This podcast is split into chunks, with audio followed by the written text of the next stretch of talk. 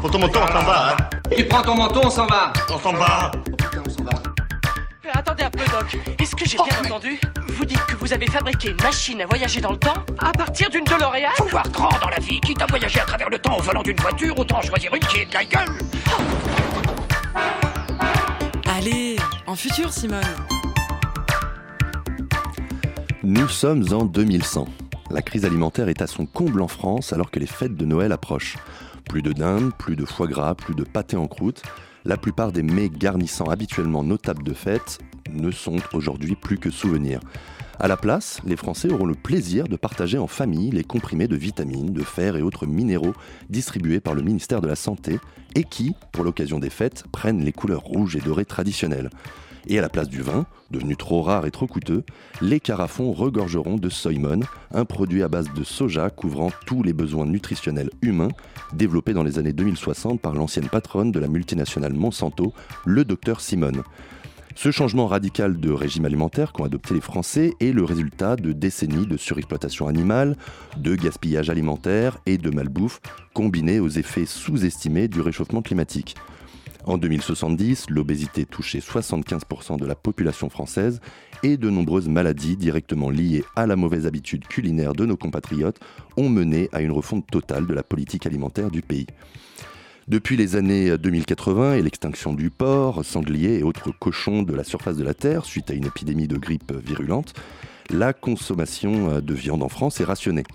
La viande bovine n'est plus consommée et les vaches et taureaux font maintenant partie des espèces protégées, tout comme le poulet et le mouton d'ailleurs. Les réserves naturelles sont désormais les uniques zones où il est encore possible d'en observer. Et le braconnage de ces animaux, anciennement appelés de la ferme, est d'ailleurs passible de la peine de prison à perpétuité pour crime contre la biodiversité.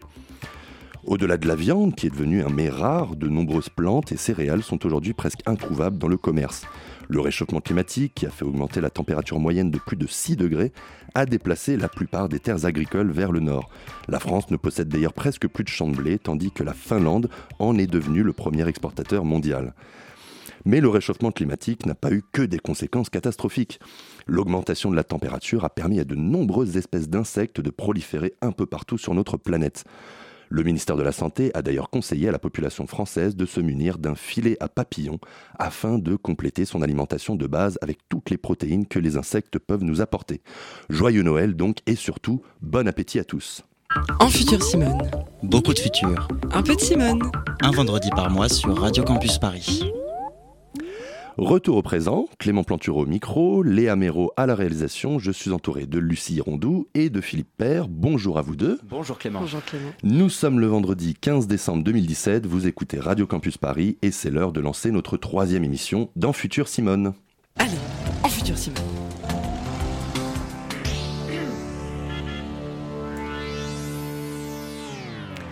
Dans En Futur Simone, on prend ton quotidien et on imagine dans le futur. Du coup, aujourd'hui, alors que les fêtes de fin d'année approchent à grands pas et que les tables vont déborder de plats en tout genre, on va essayer d'en savoir plus sur notre alimentation dans le futur.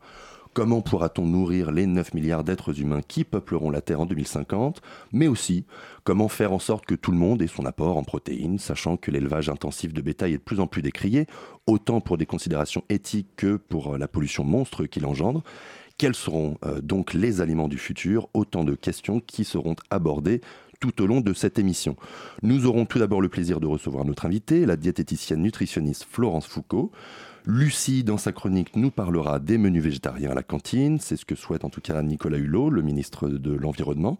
Et puis Philippe va nous parler des insectes dans sa chronique et répondra à la question que de nombreuses personnes se posent. Est-ce que ces petites bestioles vont s'inviter de plus en plus dans nos assiettes? Sans oublier notre petit jeu en fin d'interview, le Yamoy ou Yapamoy, où nous aurons le plaisir de faire réagir notre invité sur nos questions les plus folles quant à l'alimentation du futur. Où sont les poulards? J'ai faim Alors Florence Foucault, bonjour. Vous êtes euh, diététicienne nutritionniste. On va s'intéresser avec vous aujourd'hui aux nouvelles façons de se nourrir et surtout aux, niveaux- aux innovations pardon, auxquelles il faudra s'attendre dans les années à venir en termes d'alimentation. Avant de rentrer dans le vif du sujet, est-ce que vous pouvez de façon euh, générale nous expliquer ce qu'est un plat équilibré? Quels sont les éléments dont notre corps a besoin absolument euh, en termes de nutrition? Un plat équilibré euh, va être composé de protéines, il va être composé de vitamines et de minéraux, donc de légumes, de féculents pour avoir un apport en glucides complexe hein, et donc de l'énergie tout au long de la journée.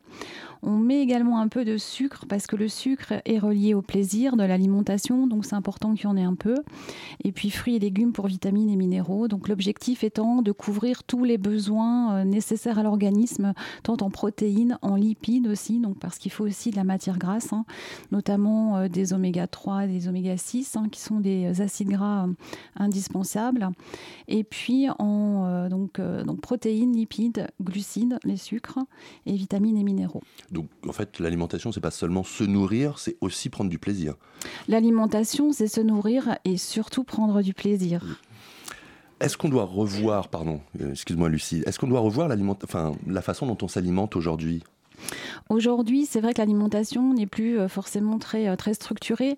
C'est aussi la raison pour laquelle on a euh, comment, des pathologies, voire de l'obésité, puisque euh, l'alimentation est parfois trop riche en sucre, trop riche, trop riche en lipides, avec une diminution de l'activité physique aussi, il faut bien l'avouer, qui fait qu'on a un déséquilibre entre les apports et les besoins, et on se retrouve avec des surpoids qui entraînent derrière des maladies cardiovasculaires ou des diabètes. En dehors de, de, de la baisse de l'activité physique, comment, du recours à l'activité physique, comment dans le futur on pourrait limiter euh, cette augmentation euh, exponentielle euh, en France et dans le monde du surpoids et de l'obésité? Alors, limiter cette, cette, cette augmentation, ce qui est très très très important, et on y travaille déjà dès maintenant, et je pense que dans le futur ça deviendra primordial, ça s'appelle, enfin c'est faire appel à l'éducation nutritionnelle. C'est-à-dire que très tôt dans les écoles ou auprès des enfants, donner cette éducation nutritionnelle en expliquant quels sont les besoins, quels sont, comment équilibrer finalement sa journée, comment équilibrer ses repas, et puis pas forcément partir sur des interdictions, surtout pas, parce que ça génère des frustrations. Par contre, se dire que oui, je me suis fait un bon gâteau au chocolat, c'était super bon, et euh, par contre peut-être que ce soir je mangerai un fruit en dessert, ou alors je ferai peut-être un petit peu plus de sport. Et taxer les produits trop gras, trop sucrés, euh, trop salés, est-ce que ça pourrait être une solution? C'est ce qui se fait déjà un peu euh, en ce moment? Alors, c'est- des idées qui commencent à émerger? Donc ça a déjà été fait dans différents types de pays. On s'est aperçu qu'effectivement le fait d'augmenter, euh, taxer ce type de produit avait un impact, mais relativement faible. Parce qu'une fois encore, le plus important, c'est d'expliquer au consommateur ce qu'il euh, ce qu'il consomme, ce qu'il boit, ce qu'il mange, pour qu'il puisse lui-même équilibrer. Euh, Alors, je sais pas si, si tu Vous, voulais. vous dites qu'il y a eu un impact relativement faible pour la taxe soda qui a été mise en place en 2012. Il y a quand même eu une baisse du marché de soda de 4%. Euh, il, y a, il y a quand même un, un- un léger effet euh, de cette taxe. Oui, mais tant mieux dans l'absolu, enfin, qu'il y, qu'il y ait cet effet. Mais une fois encore, je pense qu'il faut vraiment, vraiment expliquer au consommateur, euh, lui, lui apprendre à lire les étiquetages, par exemple, et puis qu'il puisse faire des équivalences. Euh, un, un verre de soda sucré n'est pas forcément interdit. Il faut juste visualiser euh, le nombre de morceaux de sucre qu'il y a dans ce soda pour pouvoir rééquilibrer par la suite. Oui, vous l'avez fait tout à l'heure avec la petite barre euh, donc, de céréales qui est sur la table. Vous avez tout de suite traduit en Oui. nombre de morceaux de sucre. Oui. Euh, 5 grammes de sucre équivaut à un morceau de sucre. Donc, euh, c'est bien de pouvoir évaluer. Donc, souvent, les, les valeurs sont données pour 100 grammes. Toujours bien regarder si la valeur pour la barre ou pour le nombre de gâteaux qu'on va consommer est euh, toujours transposée en nombre de morceaux de sucre parce qu'on visualise et on se rend compte de la quantité de sucre qu'on a ingéré. Et on observe déjà au- aujourd'hui un changement de- ou une évolution de, de la façon dont on se nourrit, en tout cas en France, en tout cas? Alors, Aujourd'hui, il y a une évolution, il y a une tendance. Déjà, on va beaucoup plus vers le végétal, avec une diminution de la consommation euh, de viande, hein, sans pour autant parler euh, du, végétarisme ou du végétalisme. Il y a quand même un certain nombre de consommateurs qui vont vers le flexitarisme, c'est-à-dire une diminution de la viande et une consommation plus importante de céréales et de légumineuses. Il y a le manger bio aussi, il y a le manger local. C'est des tendances ou c'est vraiment des évolutions de fond? Qui sont en train de se dérouler dans notre société Non, je pense qu'il y a un réel changement. Euh, le consommateur et les patients que je vois au cabinet sont de plus en plus, euh, enfin, font de plus en plus attention à l'alimentation, à ce qu'ils consomment. Donc, euh, ils se tournent vers le bio euh, et vers des alimentations plus saines. Idem d'ailleurs pour les prises en charge de pathologies ou autres. On est, on est un retour vers le, vers le plus sain, entre guillemets. Justement, au sein de votre cabinet, juste, est-ce que vous, que- quelles sont les préoccupations principales des, des- des patients que vous, que vous rencontrez? Alors les préoccupations principales, d'une part, ça va être des patients qui vont euh, vouloir euh, vraiment avoir des avis sur des produits euh, nouveaux, des, comment, des innovations alimentaires, savoir si le bio est vraiment bio, si manger bio c'est mieux que de manger donc non bio, ou lorsqu'on part sur un régime végétarien, quelles sont les contraintes et comment équilibrer au mieux lorsqu'on a un régime végétarien. Hmm. Manger bio, c'est mieux? Manger bio, l'intérêt, c'est qu'on a déjà d'une part euh, pas tous les pesticides contenus dans les, euh, dans les végétaux, c'est-à-dire que euh, aujourd'hui, quand vous commencez, enfin, quand vous consommez pardon, une pomme, vous allez l'éplucher parce que les pesticides se concentrent Ouais. euh, au niveau de la peau. Un produit bio, vous allez pouvoir consommer la peau, ce qui est intéressant parce que euh, de fait, les minéraux sont- et les vitamines sont beaucoup plus concentrés vers la peau et les fibres aussi qu'à l'intérieur du fruit.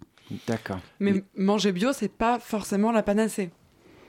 C'est pas la panacée, euh, ça, ça, ça a son, ça a son intérêt. Mais on peut manger un produit, une barre de céréales bio et qu'elle soit beaucoup trop Ah, sucrée. mais par contre, ah oui, évidemment. Là, je vous parle des produits euh, non, non man- manufacturés. Après, tout ce qui est produit euh, trava- enfin, travaillé ou euh, enfin, les, barres, les barres de céréales bio, elles auront des céréales bio euh, non, non chargées en pesticides. Ça n'empêche qu'il peut y avoir aussi une quantité de sucre qui soit trop importante. Les gens qui viennent vous voir dans votre cabinet, euh, ils ont plutôt tendance à vous poser des questions. C'est des questionnements qui se posent euh, bah, caractère purement informatif ou ils veulent régler un problème euh, dans leur euh, nutrition de tous les jours? Alors les deux, Euh, vous avez des mamans qui ont euh, vraiment qui sont euh, qui veillent à l'alimentation de leurs enfants, et puis des questions parce qu'aujourd'hui on- il y a quand même une espèce de cacophonie nutritionnelle au niveau de au niveau des médias. Et le patient et le consommateur sait plus trop où il en est finalement. Il y a aussi des messages marketing qui sont qui sont rattachés à différents types de produits qui mettent en, en avant certains points, mais sans pour autant mettre, mettre en avant euh, des, côtés négatifs euh, de la consommation. Donc, euh, c'est vraiment faire un point sur, voilà, moi j'ai vu que ce produit c'était bon, est-ce que c'est vraiment bon? Qu'est-ce que ça m'apporte? Et puis aussi la, maman ou le papa qui, décide de, voilà, de faire plus attention à ce qu'il va donner à manger à ses enfants. Est-ce que pour régler ce, ce problème de cacophonie nutritionnelle, comme vous dites, est-ce qu'on ne gagnerait pas à mettre en place des étiquetages clairs, simples, uniformisés, avec euh, donc bio euh, ou ne contient pas une zone de sucre euh, trop, euh, une dose de sucre trop élevée, vrai etc. qu'il faut, etc. il faut lire les petites Alors, lignes à chaque fois dans les, Oui, dans les alors produits. là actuellement, vous avez dû en entendre parler, il y a le Nutri-Score hein, qui a donc euh, qui a été voté, qui n'est pas obligatoire hein, pour pour les industriels. C'est vraiment une volonté de l'industriel de pouvoir étiqueter euh, voilà ses produits en Bah, on fonction du hein. Bah, après, je pense que comme il y a la demande, contraignant. alors après, si, si, euh, ça vient d'une- demande du consommateur. Donc, Ouais. euh, donc je pense que euh, les industriels vont, vont faire des efforts par rapport à ça. Si l'étiquetage, bon, vous savez, c'est des étiquetages de couleurs, c'est, un peu vert, rouge, jaune, et, euh, voilà. Contraint un industriel à améliorer sa recette, pourquoi pas finalement? Hmm. mais par contre, une fois encore, euh, il faudra une éducation nutritionnelle. Est-ce que ça va pas stigmatiser certains produits? Faut voir ça aussi, parce qu'un étiquetage rouge, hein, enfin, dans l'esprit euh, des gens, ça veut dire interdit. Alors que finalement, dans l'alimentation, rien n'est interdit. Il faut aussi se faire plaisir et savoir équilibrer. Donc c'est un peu, euh, voilà, c'est un voilà, ça peut être bien pour, euh, pour comparer deux types de céréales petit déjeuner, par exemple, mais peut-être pas pour équilibrer euh, sur la semaine. Et Oui. puis, il y a aussi le côté, euh, je termine juste, il y a aussi le côté économique, parce que ça va de soi que les produits qui auront des étiquettes vertes seront peut-être certainement plus chers que les produits qui auront des étiquettes orange, et qu'on a aussi des familles monoparentales avec des budgets alimentation qui sont restreints. Donc, est-ce que ça va pas aussi, euh, justement, faire en sorte que classifier certaines catégories de population avec des caddies orange et d'autres Ouais. avec des caddies verts et le jour où il y a l'anniversaire et que les copains viennent à la maison. euh, Enfin voilà, faut faire attention aussi à, à tout ça. Et avec les, les fêtes de Noël, les fêtes de fin d'année qui arrivent, effectivement, euh, je pense que euh, les gens seront un peu mécontents de voir tous leurs euh, leurs, euh, leurs produits mis en rouge. Oui, alors après, pas forcément oui, voilà, les- c'est ça. C'est-à-dire que pour, par rapport à cet algorithme, ce qu'il faut savoir, c'est que euh, donc c'est un algorithme hein, qui détermine les couleurs. On a pris en compte euh, le sel, la teneur en lipides, mais qu'il peut y avoir certains produits comme le chocolat qui auront des couleurs euh, orange, par exemple, Mhm. Alors que le chocolat a d'autres attraits. hein. Il est riche en lipides, mais forcément, puisque c'est comme ça qu'il est fabriqué. Maintenant, euh, il est aussi euh, riche en fer, riche en magnésium, euh, à cause, enfin, grâce au cacao. Donc, une fois encore, ces étiquettes vont pouvoir peut-être comment classer les chocolats les uns par rapport aux autres, mais la couleur en tant que telle, il ne faut pas non plus justement qu'elle soit qu'elle discrimine le produit. Alors avant d'aller plus loin, on va faire une petite pause musicale et on se retrouve tout de suite dans En Futur Simone. Non, je ne veux plus jamais travailler, plutôt crever. Non, je n'irai plus jamais au supermarché, plutôt crever. Non, mais laissez-moi,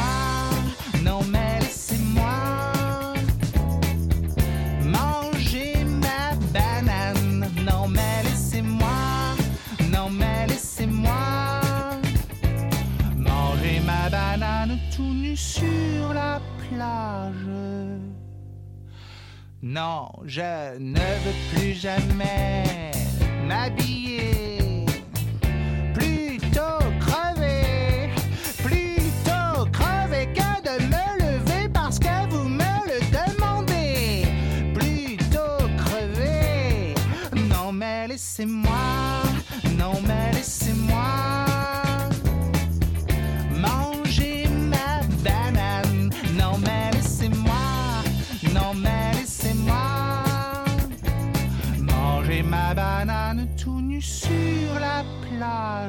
Oui monsieur, je sais que ce sont vos enfants, mais quand ils me voient, ils rigolent tout le temps. Alors laissez-moi, laissez-moi, laissez-moi, laissez-moi, laissez-moi. Non mais laissez-moi, non mais laissez-moi manger ma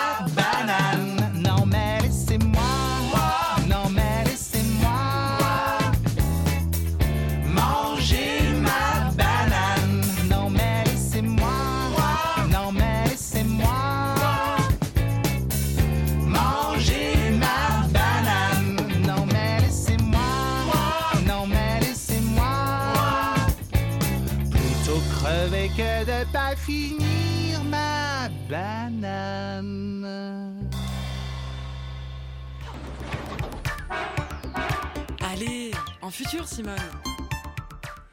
De retour dans En Futur Simone, on vient d'écouter La banane de Philippe Catherine. Nous sommes toujours en compagnie de Florence Foucault, diététicienne nutritionniste, et on va parler maintenant de l'alimentation des enfants à l'école avec Lucie. Alors Lucie, avant de s'intéresser à ce qui va remplir nos assiettes dans le futur, tu t'es d'abord renseignée sur ce que nous mangeons aujourd'hui et en particulier ce que mangent les enfants. Eh les gars Vous savez ce qu'on bouffe ce soir? Alors Lucie, raconte-nous un peu ce qu'il y a dans les assiettes de nos enfants. Oui, je me suis intéressée aux enfants et à ce qu'ils mangent, car les enfants, c'est le turfu, et qu'à ce jour, en France, entre la maternelle et le lycée, nous sommes 70% à fréquenter la cantine. Je me suis également replongée en écrivant cette chronique dans des souvenirs d'enfance. Et la cantine, on dira ce qu'on voudra, c'est pas très bon. Rappelez-vous de ces courgettes flotteuses, de ces tomates farineuses, ces pâtes trop cuites et ces épinards gluants. Ouais, on se rappelle bien, mais est-ce que c'est bon pour notre santé? C'est une question que s'est posée parmi d'autres la production de M6 en sortant SOS Cantine, une émission dans laquelle les chefs cuisiniers euh, se sont invités dans les cantines scolaires. Et a priori, la réponse est non. Donc dans cette émission euh, d'infotainment diffusée en septembre 2017, les chefs ont fait le constat d'une gastronomie nulle, mais surtout d'une qualité nu- nutritionnelle très faible. On écoute un extrait. On parle d'enfants et on parle de normes et on parle de budget et on parle- et puis après faut pas se plaindre qu'ils aillent bouffer de la junk food parce que ils ont plus de goût parce que tout ce que vous avez en bas c'est catastrophique. Tous les jours les gamins bouffent cette daube. Qu'on en mange avec parcimonie, c'est pas trop nocif, mais qu'on en mange tous les jours, on va les buter. On parle juste de leur faire manger des choses euh, qui puissent les nourrir et qui ont une valeur nutritive pour que ces gamins ils aient quelque chose dans le ventre, qu'ils aient un repas. Oui. Là, je suis désolée, mais une macédoine de légumes pleine de flotte, comme on l'a goûté ce matin avec la mayonnaise, où il n'y a rien dedans, que des, des émulsifiants et que des merdes, parce que c'est le mot, bah, je suis désolée, mais ça, ça ne peut pas consolider la croissance d'un gamin normal. Alors très sévère, les chefs, on l'a entendu, euh, sur euh, le constat qu'ils font. Euh, la raison euh, de, de cette catastrophe, selon eux, ce n'est pas tant le coût de l'alimentation que les contraintes logistiques et sanitaires. En France, dans 90% des écoles, les repas ne sont pas préparés sur place, mais dans ce qu'on appelle la cuisine centrale, qui fournit les repas de plusieurs cantines. Ces repas sont préparés jusqu'à plusieurs jours à l'avance et affrétés par camion dans les écoles, quelques heures avant que la cloche ne retentisse. Aussi, depuis 1997, certains éléments ont été bannis des cantines ou presque, comme les œufs entiers, les légumes crus, les poissons frais, etc. Or, bonne ou mauvaise, les habitudes alimentaires s'acquièrent dès le plus jeune âge et influent sur notre santé. Alors pour mieux comprendre comment les municipalités prennent en compte cette lourde mission, j'ai interrogé la responsable de la restauration scolaire de la ville de Montreuil, Clarisse Salva. Elle est elle gère l'alimentation de 49 écoles, soit 6000 repas par jour. Je lui ai demandé, au quotidien, quel est votre métier? Bah Moi, je veille bah, l'application de notre cahier des charges. Et puis après, je m'occupe aussi de maintenance des équipements et de la partie hygiène dans les, dans les restaurants. Alors, on l'aura compris, son travail, ce n'est pas vraiment la gastronomie. Clarisse Salva m'a parlé de cahier des charges, de prestations alimentaires et de grammage. Son Graal à elle, sa Bible, ce ne sont pas les bonnes recettes de Feu Jean-Pierre Coff, mais c'est le GEM, GEM-RCN, le groupement des études de marché relatif à la restauration collective, un guide qui dicte les bonnes pratiques. Et le goût dans tout ça? Eh bien, tant que les repas euh, correspondent à un grammage préconisé par ce guide, tout va bien. D'ailleurs, quand je lui demande s'il y a des choses à changer, si les parents sont contents, écoutez ce qu'elle me répond. Aujourd'hui, non, j'ai pas forcément de demande. Euh, euh, j'ai pas forcément de demande spécifique sur les menus qui sont proposés. Ben, nous, on a renouvelé notre marché il n'y a pas longtemps, il y a deux ans en arrière. Avant ça, on avait associé en fait les parents euh, aux grandes lignes, voilà, de l'élaboration du cahier des charges. Donc, euh, du coup, la composition des repas, c'était pas forcément leur priorité. Mais aujourd'hui, je pense qu'ils ont plutôt quelque chose qui leur convient. Ça leur convient pourtant à la cantine, beaucoup de produits frais ont déserté les cuisines, les légumes, la mayonnaise. Alors la question qu'on peut se poser, c'est est-ce que ça change la qualité nutritionnelle euh, des aliments? Des fois, le, fait d'utiliser des produits transformés, vous pouvez, vous pouvez avoir sur des, sur des légumes surgelés, s'ils sont, sont traités peu de temps après la cueillette, vous allez avoir des meilleurs taux de, de vitamines que si vous y aviez du frais qui a traîné un petit peu, euh, qui n'est pas, pas consommé tout de suite. Hein. S'il n'y a pas d'ajout de matière grasse, de, de sel ou de choses comme ça, vous dénaturez pas la qualité Mm. nutritionnelle non plus du produit. C'est à partir du moment où vous partez effectivement sur des, sur des choses très transformées, euh, qui sont déjà cuisinées. D'accord, d'accord. Donc produits transformés, pas forcément égal à produits mauvais. Et nous demanderons confirmation à notre nutritionniste tout à l'heure. Mais le problème, c'est que si les légumes sont bien présents au menu, sont-ils mangés? Eh bien, ce n'est pas si sûr. On estime aujourd'hui que plus de 50% du contenu des assiettes part à la poubelle chaque jour. Et si, comme moi, depuis la vous avez découvert le goût des tomates, la vraie texture des courgettes et le croquant des haricots il y a des bonnes raisons de penser que ce ne sont pas les frites qui partent à la poubelle. On a d'ailleurs des pistes de réponse à travers les enquêtes de satisfaction menées chaque semaine par la mairie de Montreuil. Montreuil pardon. Alors, ils aiment quoi les enfants? Une tartine de saumon, du taboulé, sauté de veau sauce aux olives, poisson meunière frais, escalope de dinde, de la semoule, yaourt brassé à la banane, gâteau de maïs, euh, les assiettes de fruits printaniers, fraises bananes, tarte au flan. D'accord, donc la viande, les féculents, les fruits et les desserts sucrés. Et la fameuse tarte au flan. bon, et sinon, qu'est-ce qu'ils n'aiment pas? Les betteraves bio, mais bon, les betteraves tout court, hein, qu'elles soient bio ou pas bio, le chou chinois, les radis roses, les épinards, le gratin de courgettes et pommes de terre, ratatouille à la niçoise. Bingo, les légumes. Oui, les légumes. Les légumes qui sont pourtant l'avenir, c'est en tout cas ce que pense Nicolas Hulot, qui souhaite instaurer un repas végétarien par semaine à la cantine. C'est une affaire d'éducation, a-t-il déclaré. Mesure symbolique ou, ou d'utilité publique Il serait peut-être temps que l'école s'interroge sur la manière de faire apprécier les légumes aux enfants. Forcément, on a, on a un rôle de découverte sur la restauration. Maintenant, euh, on ne peut pas reprocher à un moment donné qu'il y ait des choses euh, que les enfants n'ont pas l'habitude de consommer chez eux qui ne soient pas mangées à la cantine. Ah bon?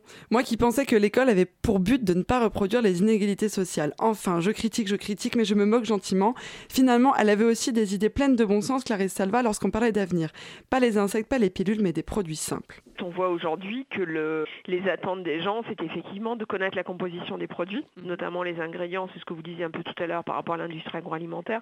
Donc les, gens avaient vraiment envie voilà, de savoir ce qu'ils mangeaient précisément, qu'il y avait quand même un besoin de simplification et aussi que la provenance l'attente par rapport à la provenance et d'être sur des produits locaux, c'est vraiment, vraiment les grosses tendances à mon avis des années à venir. Hein. À court terme, moi je vois plus euh, du local, voilà, peut-être des, peut-être des produits plus simples. Du bio, du local. En effet, ces mots clignotent en couleur sur les menus des cantines scolaires de la mairie de Montreuil. Seulement, en se pliant à toujours plus de normes sanitaires, en n'investissant pas dans du matériel de cuisine, en n'embauchant pas de personnel qualifié, ne risque-t-on pas de délaisser le goût au profit de la sécurité? Peut-on se passer de l'apprentissage du plaisir de manger aux enfants? Un constat, un constat donc bien posé. On n'en sait plus sur la façon dont sont concoctés les, menus des écoliers à la cantine. Euh, Florence Foucault, euh, une réaction euh, sur ce que vous venez d'entendre va, va perdre le goût, notamment dans la cantine? Le goût, c'est vrai que c'est important. Ça fait partie de l'éducation nutritionnelle. Bon, chaque année, il y a quand même la semaine du goût hein, qui est réalisée dans, dans, pas mal d'établissements et notamment dans les cantines. Donc, la restauration collective fait quand même des efforts par rapport à ça. Donc, ça, c'est très important. Maintenant, ce que je voulais aussi ajouter, c'est que oui, effectivement, il y a des de sécurité, seulement que, enfin aussi parce que quand on, sert, vous me disiez combien 6 000 repas 6 mm. 000 repas, on n'est plus dans un, dans un service euh, comment, de, gastronomie, on est vraiment dans un, dans un service de grande échelle. Et la solution, et là je rejoins euh, la personne que vous aviez en ligne, euh, l'avenir c'est vraiment de partir sur des réseaux locaux avec peut-être même des, des, chefs sur, sur les écoles et, avoir une restauration, j'irais, chaude, directe et non plus une, une liaison froide et des cuisines centrales qui sont des, énormes usines euh, à steak haché et à haricots verts. Quel, est votre avis sur, euh, sur ces menus de façon générale? Est-ce qu'il faut tout changer ou euh? Alors, ces menus, euh, d'une part, bon, il y a effectivement le GMRCN hein, qui, a, qui donne des, des, lignes de conduite, notamment au niveau des grammages. Il faut savoir aussi qu'au niveau de nutrition, le GMRCN, on a aussi une autre contrainte officielle qui est de veiller au bon apport en protéines en fonction de l'âge, dans un, dans un repas donc, du midi, de veiller à l'apport en calcium et de veiller à l'apport en fer. Donc, il y a une vraie réglementation sur nutritionnelle, hein, donc réglementation pour les grammages euh, le Gemersen, c'est aussi une réglementation de fréquence. C'est-à-dire que vous parliez des frites tout à l'heure, il faut savoir que sur 20 jours de menu, euh, les collectivités n'ont droit qu'à 4 fritures. Ça veut dire que dans ces 4 fritures, il va pouvoir y avoir un poisson pané, des frites, un cordon bleu, puis une quatrième friture et pas au-delà. Donc euh, le GMERCN, c'est aussi un choix de, produits laitiers avec une certaine teneur en calcium, justement pour respecter ces fameux apports. Donc euh, oui, contraintes sanitaires, mais aussi des contraintes nutritionnelles. Enfin, c'est pas non plus au détriment des contraintes nutritionnelles. On a vraiment les deux. Hein. C'est les grammages et ce que ça apporte en termes de nutrition. D'ailleurs, sur cette question, peut-être que vous pouvez répondre lorsque Clarisse Talva me disait que euh, non, les légumes surgelés ne sont pas forcément pauvres nutritionnellement. Est-ce que c'est exact? Mais je suis complètement d'accord avec elle et son argumentation était, euh, était bonne.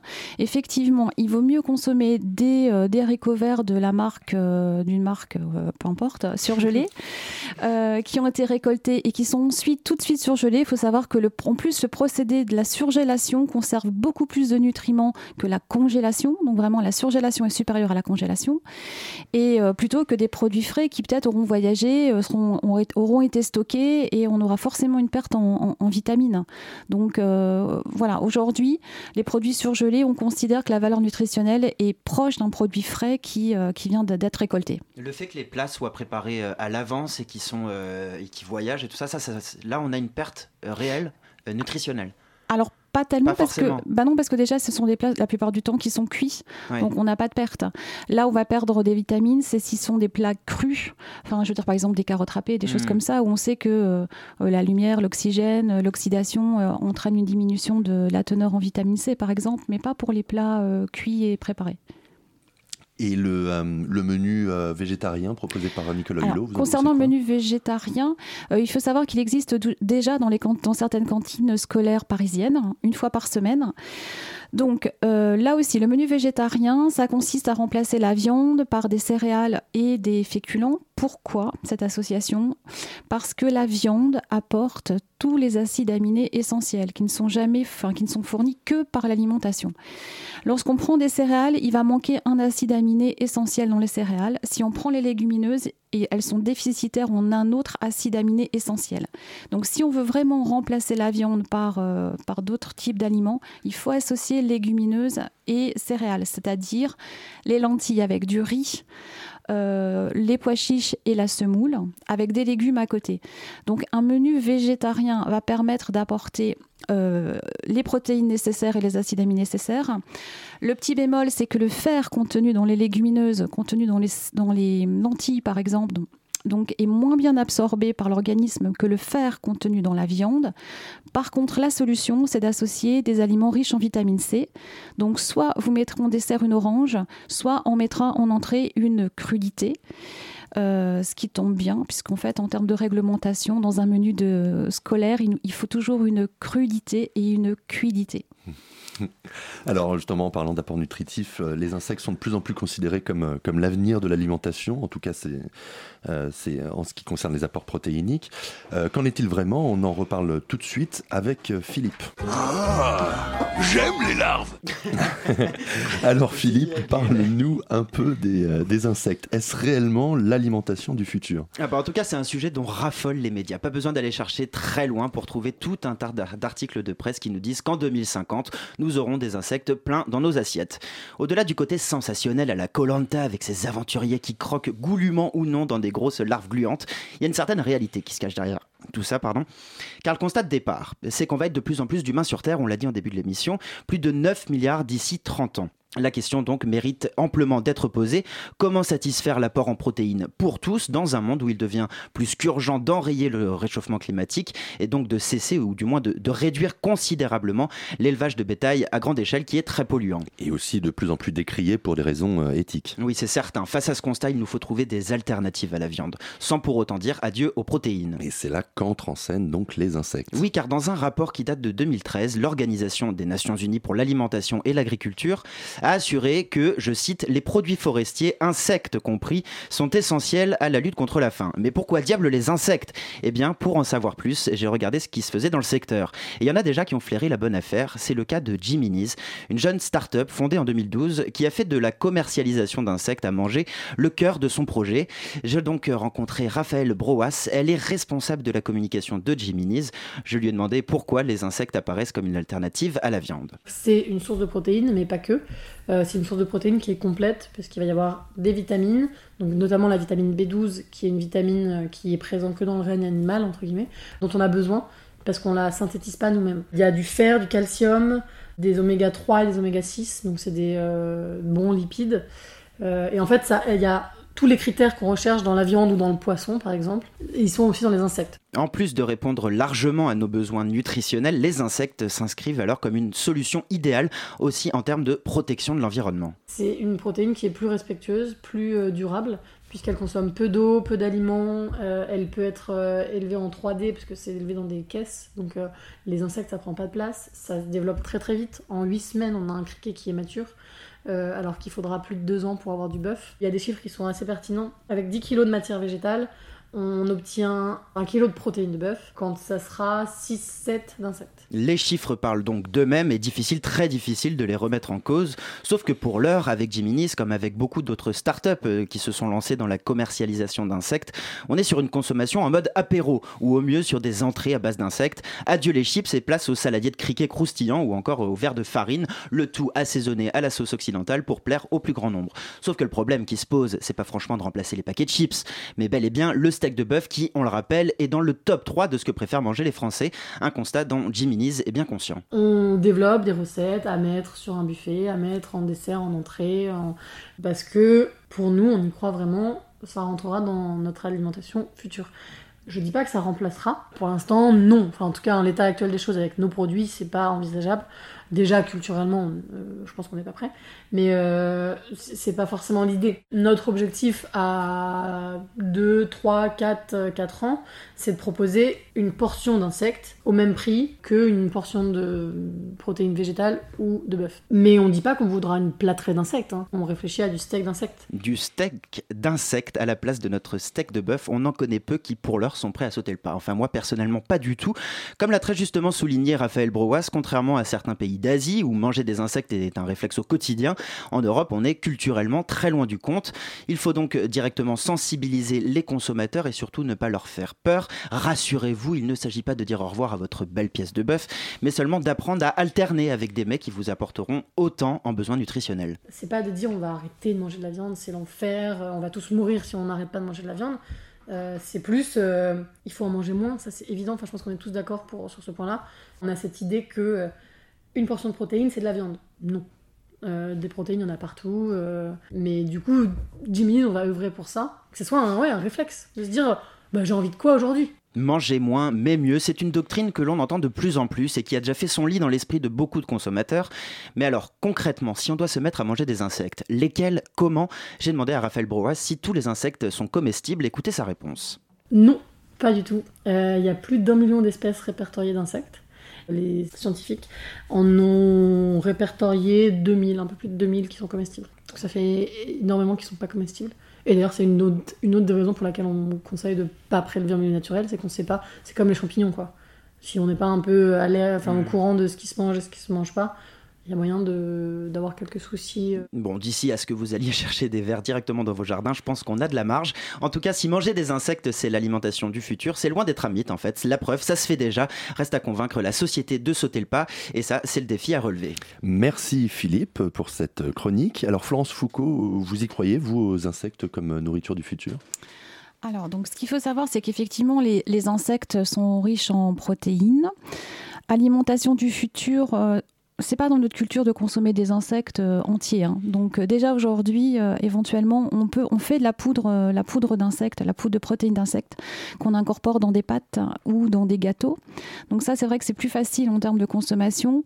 mais par contre, les insectes en tant que tels, même en, en apéritif, comme vous disiez, c'est pas forcément ragoûtant. Aussi parce que c'est une question. Je reviens encore à mon histoire d'éducation nutritionnelle. Mmh.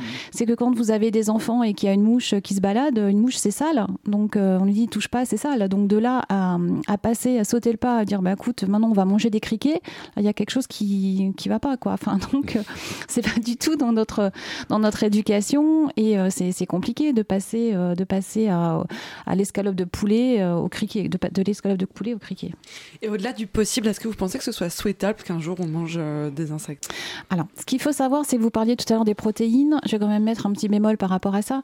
C'est que les protéines, on, nous on a besoin enfin, nutritionniste, on a besoin de faire des études sur l'absorption des protéines. C'est pas parce que vous savez 100 grammes de protéines qu'elle va forcément être bien absorbée par, euh, par l'organisme. On a ces valeurs d'absorption sur les protéines de viande, sur les protéines de poisson, sur les protéines de céréales. On n'a pas ces études sur les protéines contenues dans, dans, les insectes, donc euh, ce qui est un peu dommage. Et il y a un autre bémol, euh, il y a une restriction qui a été mise en place, c'est sur la consommation pour les personnes qui sont allergiques aux acariens parce que la carapace des insectes est en chitine, qui est une substance potentiellement allergène. Et euh, donc, toutes les personnes qui ont, qui ont des allergies, et notamment des allergies aux acariens, on leur déconseille de consommer euh, des insectes. Donc, il y a aussi un critère, euh, un critère sanitaire quelque part. Et aujourd'hui, on n'a pas vraiment non plus de législation tant à la, hum, comment, à l'élevage mmh. donc des insectes, à ces fameuses espèces hein, qui sont comestibles ou pas. Donc, donc voilà, il y a beaucoup de critères. Hein. Ça, devrait, euh, ça devrait se mettre en place au niveau de la législation, mais dans ce que vous dites, c'est quand même super important, c'est qu'en fait, les protéines, même si les insectes sont, sont pleins de protéines, c'est comme ce que vous nous expliquiez par rapport aux lentilles tout à l'heure, on ne les on n'est pas sûr. Aujourd'hui, voilà, aujourd'hui, on n'a aucune donnée. Par exemple, euh, aucune donnée qui, voilà. peut. Euh, aujourd'hui, on travaille aussi. Certains groupes travaillent sur les protéines de soja parce qu'on veut absolument connaître euh, le, niveau d'absorption de ces fameuses protéines contenues dans le soja pour pour voir si effectivement le rendement est bon. En fait, c'est une question de rendement. Ce qu'on appelle nous professionnellement le coefficient d'utilisation digestive. Hmm. Donc, c'est-à-dire, je consomme 100 grammes de protéines, mais combien de protéines sont réellement utilisées par mon organisme et absorbé par mon organisme. Donc ça, on n'a pas de données euh, sur les protéines euh, issues euh, des insectes. Donc on n'a aucune garantie qu'un steak de bœuf puisse être remplacé aujourd'hui par une portion d'insectes. Aujourd'hui, on parle protéines pures et dures, mais par contre, on ne parle pas absorption, donc on n'a pas forcément toutes, toutes les données par rapport à ça. Hmm. Par exemple, là, j'ai dans les mains une barre de céréales aux insectes. Pour une barre de 40 grammes, il y a, a 5,5 grammes de protéines. À quoi ça correspond? Alors 5 grammes de protéines euh, pour euh, combien vous dites de... Pour, 40, pour, euh, 40 grammes, une barre de 40 grammes. Et pour 100 grammes? Pardon, pour 100 grammes. euh, Que je puisse comparer. Les aléas du direct. Je suis désolée. Euh, 13,6 grammes. Voilà, donc 13, euh, voilà. En fait, dans cette barre, pour 100 grammes, on a autant de protéines que dans, que dans, un, se- un de- que dans un steak, par exemple. Voilà. D'accord. Pour 100 grammes. hein. Mais on va peut-être pas consommer 100 grammes de cette barre parce que regardez la quantité de glucides qu'il y a dans cette barre. Pour 100 grammes, on se retrouve avec une consommation de glucides qui est énorme. 38,2 Voilà. grammes. 10 morceaux de sucre. Énorme. Et, et vous, vous dites qu'il n'y a pas vraiment de, de données, de statistiques sur les protéines donc contenues dans, dans les insectes, mais on n'a même pas euh, d'informations euh, des, des pays dans lesquels c'est consommé régulièrement, les, les insectes euh? Est-ce qu'il n'y a qu'en Europe où c'est pas encore. Enfin, Ouais. en Occident, oui, quoi. euh, mais c'est vrai qu'on n'a pas de données, euh, de données euh, européennes. Hmm. Et même en Asie, on n'a pas de, on n'a pas de données sur, sur, ces, sur ces sujets.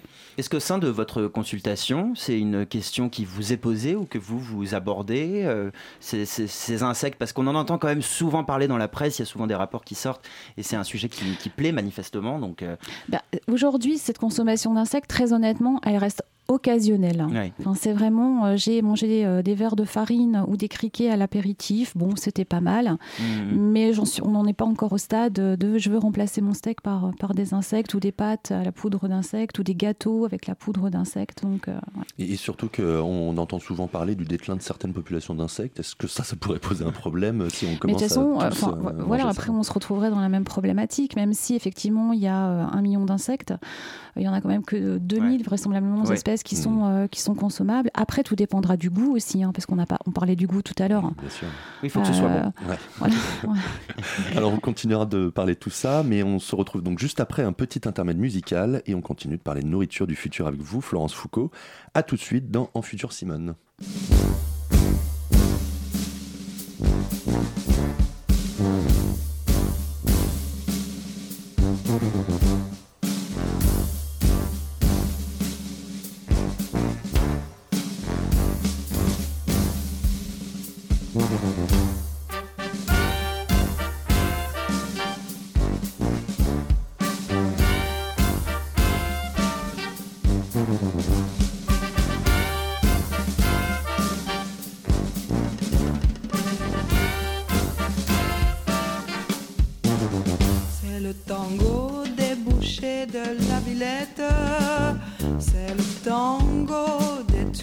Des abattoirs. Venez cueillir la fraise et l'amourette et boire du sang avant qu'il soit tout noir. Faut que ça saigne. Faut que les gens aient à bouffer, que les gros puissent se coinfrer, que les petits puissent engraisser. Ah, faut que ça saigne. Faut que les mandataires 800 fourrettes, la dalle, du filet à 800 balles. Faut que ça saigne, faut que les peaux se fassent tanner, que les pieds se fassent paner, que la tête aille mariner. Faut que ça saigne, faut avaler de la barbaque pour être bien gras quand on claque et nourrir des vers comme un faut que ça saigne bien fort. C'est le tango des joyeux militaires, des gays vainqueurs de partout et d'ailleurs. C'est le tango des femmes battent en guerre. C'est le tango de tous les fossoyeurs. Faut que ça saigne. Appuie sur la baïonnette ça rentre ou bien que ça pète. Sinon t'auras une grosse tête. Faut que ça saigne. Démolisant quelques-uns, tant pis si c'est des cousins. Fais-leur sortir le raisin. Faut que ça saigne. Si c'est pas toi qui les crève, des copains prendront la relève. Et toujours la vie est brève. Ça saigne.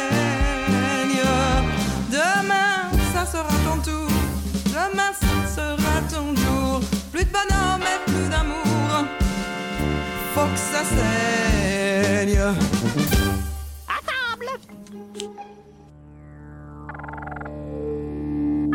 En futur Simone. Beaucoup de futur. Un peu de Simone. Un vendredi par mois sur Radio Campus Paris. De retour dans En Futur Simone, on vient d'entendre Faut que ça saigne, chanté par Catherine Ringer. Nous sommes toujours avec la nutritionniste diététicienne Florence Foucault et on va parler maintenant des innovations dans le domaine de l'alimentation. Allez, en futur Simone. Je crois qu'ils se nourriraient beaucoup plus de choses euh, artificielles, chimiques, que de choses naturelles, comme manger du veau, comme manger des fruits. Ils iraient au travail, puis alors ils mangeraient une pilule en vitesse, alors le dimanche euh, et, les- et le jour c'est qu'ils ne travailleraient pas, eh ben ils, ils mangeraient un vrai repas. Ils mangeraient des pilules que le, les jours fériés. Et les pilules, ce serait, un peu pour, les, pour leur donner les forces pour aller travailler. Et puis aussi, il y aurait beaucoup de... À Mardi Gras, il y aurait des plus grosses crêpes. On vient d'entendre les enfants d'une école en France qui, en 1969, imaginait l'alimentation dans les années 2000. Alors on est bien en retard hein, sur, le, sur le programme, on se nourrirait, on se nourri- se nourrirait par pardon, de, de pilules la semaine pour avoir tous les apports nécessaires au corps pour aller travailler, les crêpes géantes ou de bons rôtis le week-end pour le plaisir. Que pensez-vous de cette projection? Est-ce complètement déconnecté de notre réalité, Florence Foucault? L'alimentation avec des pilules? Bah oui, est-ce que c'est le futur ça? Bah écoutez, je trouve pas ça très très gai parce que l'alimentation, il y a aussi le côté convivial, il y a le côté odeur, il y a le côté euh, couleur, il y a le goût. Donc s'alimenter qu'avec des pilules, enfin je trouve pas ça très très très bien. Alors c'est sûr que on peut très bien avoir tous les apports nutritionnels avec des pilules, mais euh, on perd tout tout tout l'intérêt, toute la gastronomie, tout le enfin voilà, tout l'intérêt de l'alimentation. Et cette distinction euh, travail-plaisir dont il parle, euh, la pilule pour s'alimenter pour aller au travail et le plaisir le week-end, est-ce qu'elle est complètement. euh, est-ce que c'est pas un peu à l'image de nos sociétés le sandwich qu'on avale très rapidement entre midi et deux et le bon rôti du dimanche midi pour se faire plaisir? Oui, c'est vrai qu'il y a ça aussi, les habitudes, euh, les habitudes de vie ont fait que les gens ont modifié leur, euh, leur, leur, leur, consommation. On n'est plus sur l'alimentation euh, rapide au déjeuner et un repas le week-end. Bon, voilà. Mais n'empêche que le plaisir reste encore là. Il est là le week-end et peut-être même le midi d'ailleurs. Donc une, une société comme ce qu'on peut voir dans le film Soleil Vert, Oui, où on se nourrit juste pour se nourrir sans aucun plaisir, c'est c'est pas l'avenir. quoi. Bah, j'espère qu'on non franchement j'espère qu'on n'en viendra pas euh, à ça parce que vraiment l'alimentation euh, on fait justement on fait beaucoup d'efforts pour que euh, les consommateurs redécouvrent le goût redécouvrent le goût des vrais aliments et, prennent plaisir à manger enfin reprennent plaisir parce qu'on est passé dans une période où justement le midi on mange en 10 minutes et on n'a plus plaisir et c'est plus convivial et donc bon voilà ça serait vraiment triste. Alors justement, on parle des innovations et puis le, manque de plaisir dans certains, euh, certaines choses qui sont, qui sont développées. On, on va parler du Soylent euh, notamment, qui a été développé donc, euh, par un Américain il y a quelques années, en fait, qui, en fait, qui consiste juste à remplacer en fait, tous les aliments par une sorte de poudre euh, nutritive avec tous les ingrédients dedans. Qu'est-ce que vous en pensez Donc c'est un alors c'est un repas, c'est un mode de repas déjà, c'est une texture liquide, euh, donc qui apporte effectivement tous les nutriments pour un pour un déjeuner, un nutriment euh, donc les protéines, lipides, glucides, vitamines et minéraux. Une fois encore, ce qui est dommage, c'est qu'on se retrouve dans une, texture qui, euh, qui parce qu'un repas c'est aussi différentes textures. hein. Ça va être des crudités un peu plus difficiles à, à, à mâcher, ça va être de la purée, c'est ça aussi. hein. Et on se retrouve dans une texture qui est pas forcément euh, idéale euh, au niveau de au niveau de la digestion. On va donc boire ce, produit en l'espace de quoi? De, de 10 minutes maximum. On va certainement être rassasié. Puis on va certainement le boire devant son ordinateur, sans bouger, avec personne autour. Et Alors on n'est pas vraiment dans, les- dans, dans le vrai repas convivial et ce côté important aussi. Et puis surtout, ben, il y a le goût, il n'y a pas la couleur, il n'y a pas l'odeur. Enfin, c'est important. ça a été développé par un informaticien, je crois, américain, euh, qui justement euh, a développé ce produit pour euh, éviter en fait cette perte de temps, mais aussi le côté convivial, malheureusement, alors qui est moins présent quand même aux États-Unis que- qu'en France, notamment hein, le côté convivial du repas à partager avec avec la famille. Mais en tout cas, c'est un gain de temps, c'est ce qui prône en tout cas. Oui, mais je suis pas sûre. Aujourd'hui, euh, une fois encore, quand on, euh, enfin, il y a une modification des habitudes. Non seulement on revient vers, euh, vers l'alimentation un peu plus saine, mais vous parlez tout à l'heure des sandwichs. Aujourd'hui, on est quand même vers une junk food qui, euh, qui monte en gamme. C'est-à-dire que euh, les consommateurs vont peut-être prendre un sandwich, mais un sandwich avec du bon pain, avec de bons aliments. Donc, certes, ça reste de la junk food, en tout cas l'alimentation rapide, mais on part dans la qualité. Donc, est-ce que ce type de produit, justement, va, va comment, comment correspondre aux, demandes du consommateur Je suis pas sûre. Ou alors vraiment de façon euh, euh, occasionnelle. euh, mais bon, voilà, je pense que c'est un peu dommage. Avec le défi euh, de, de l'explosion démographique, il y, a, il y a quand même cette question qui se pose de il faut trouver de nouvelles façons de s'alimenter. Est-ce qu'il y a des innovations, vous, qui vous ont interpellé ou qui, qui, pour vous, pourraient répondre à ces problématiques euh, de, de s'alimenter dans le futur? Est-ce qu'il y a voilà, quelques innovations qui, qui auraient retenu votre attention? Après, là, dernièrement, c'est vrai qu'il y a la création d'un steak de bœuf euh, sans bœuf. hein. donc, euh, on, on Ça, on y croit? en recréant les protéines, en recréant les protéines euh, donc animales. Bon, je dis pourquoi pas, mais une fois encore, euh, est-ce que ça, est-ce que ça a bon goût? Est-ce que c'est vraiment euh, nutritionnellement euh, riche? Enfin, il y a plein de. Et puis, est-ce qu'il n'y a pas d'autres choses Voilà. Bon, là, les protéines de bœuf, parce que c'est vraiment, on part vraiment de, de la protéine initiale, donc, y a- on est sûr en termes que- voilà, d'absorption, il n'y a pas de souci. Par contre, en termes de goût, est-ce qu'il n'y aurait pas des ajouts d'additifs qui feront que, enfin voilà, après, pourquoi pas? Enfin, Hmm. À voir. Et le futur, justement, ce serait pas euh, d'associer en fait de la nourriture classique qu'on a aujourd'hui avec peut-être euh, une pilule, le Soylent ou, ou faire moitié euh, du bœuf euh, classique, moitié du bœuf synthétique, euh, etc. C'est passer progressivement en fait à... Peut-être. Ça ne me sourit guère, mais pourquoi pas Alors, Pardon, ouais, entre, les, Lucie. entre les deux, entre la pilule et la- l'aliment traditionnel qu'on mange aujourd'hui, aujourd'hui, il y a tous les produits qui sont transformés, les OGM. On a entendu parler aussi du riz doré qui est enrichi afin de contrecarrer des carences dont souffrent des populations dans le monde. Qu'est-ce que vous en pensez? Est-ce que c'est une bonne idée? Alors tout ce qui est produit enrichi, euh, oui, pourquoi pas, puisque si vraiment si c'est pour pallier à, à des carences importantes, je veux juste faire un, petit- un- un petit, une petite parenthèse oui. par rapport aux pilules.